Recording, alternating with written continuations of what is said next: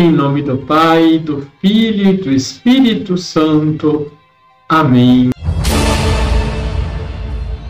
Olá, tudo bem com você? Ao celebrarmos o nascimento de Nossa Senhora, possamos agradecer a Deus por tê-la dado como Mãe do Salvador e Mãe de toda a humanidade. Através das mãos benditas, nesse dia, possamos receber os tesouros do céu.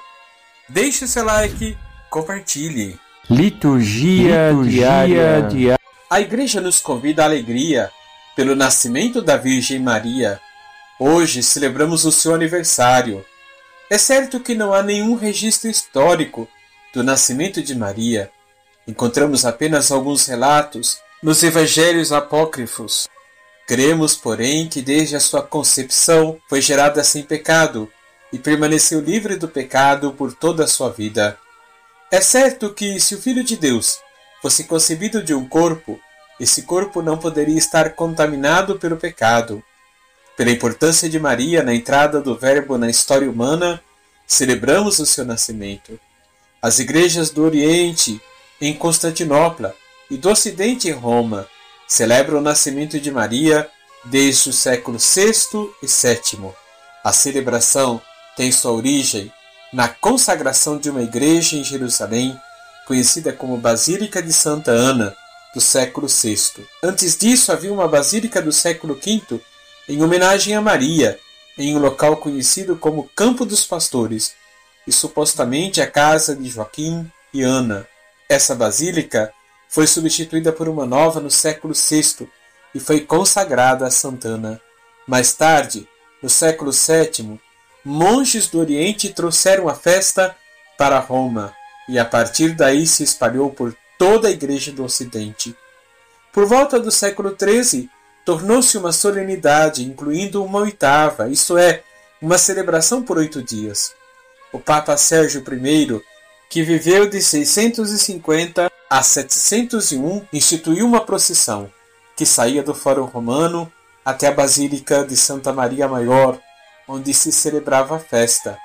As reformas de São Pio X e do Papa Pio XII veio abolir a oitava, e atualmente a liturgia tem o caráter de festa, não mais de solenidade.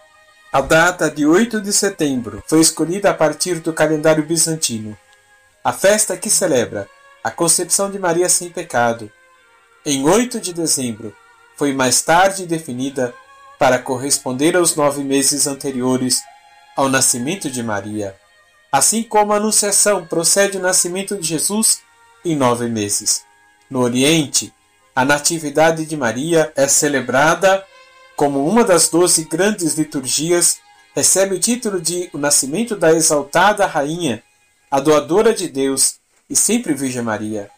O sermão litúrgico mais antigo existente foi escrito por Santo André de Creta, que viveu entre os anos 650 e 740, no qual nós encontramos a belíssima expressão: Pois hoje se construiu o templo criado do Criador de tudo, e pela criatura, de forma nova e bela, preparou-se nova morada para o seu autor. Vamos rezar? Ó Mãe Santíssima, eleita e destinada ao Eterno, pela Augustíssima Trindade, para ser a Mãe do Unigênito, Filho do Pai, anunciada pelos profetas, esperada pelos patriarcas e desejada por todas as gentes. Sacrário e templo vivo do Espírito Santo, sol sem mancha, porque fostes concebida sem pecado original, Senhora do céu e da terra, Rainha dos céus e dos anjos. Nós, humildemente prostrados, vos veneramos e nos alegramos pela solene comemoração anual de vosso felicíssimo nascimento e do mais íntimo de nosso coração, nós o suplicamos, que vos digneis benigna vir a nascer espiritualmente em nossas almas, para que, cativadas estas por vossa amabilidade e doçura, vivam sempre unidas ao vosso docíssimo e amabilíssimo coração. Amém. Abençoe-vos o Deus Todo-Poderoso, Pai, Filho e Espírito Santo. Amém.